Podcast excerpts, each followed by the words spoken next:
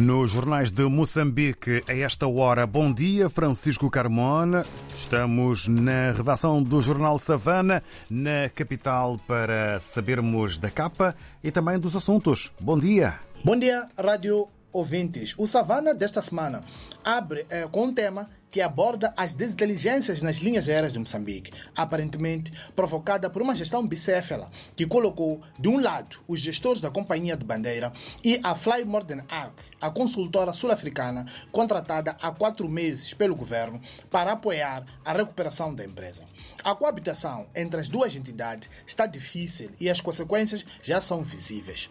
A MEX Moçambique, uma subsidiária da LAM, que gera aeronaves de pequeno porte, suspendeu as suas atividades. Cancelamentos, atrasos e reprogramação de voos e falhas mecânicas constantes das aeronaves, o que deixa os passageiros num cenário de risco e incerteza, são outros dos problemas reinantes na LAM.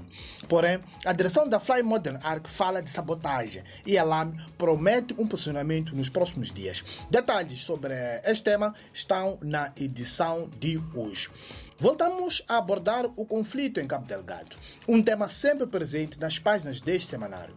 A onda de ataques que nos últimos meses se intensificou em Cabo Delgado está a complicar as contas para o regresso dos deslocados. Na parte costeira de Macomia, a mais afetada, populares que tinham retornado às suas casas tiveram de voltar a abandonar a procura de locais seguros. Por sua vez, alguns deslocados a viverem fora de Cabo Delgado descartam a possibilidade de regressar às suas zonas de origem enquanto continuarem a ser reportados incidentes.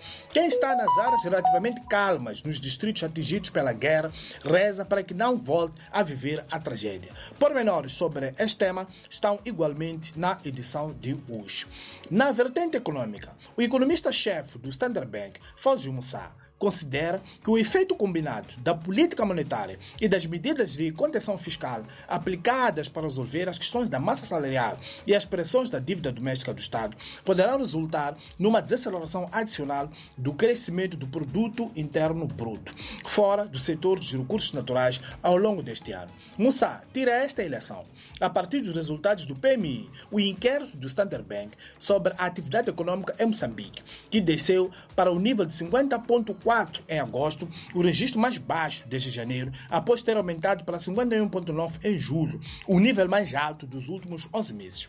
Detalhes sobre este tema estão no Savana de hoje, que já está nas bancas e nas nossas plataformas tecnológicas.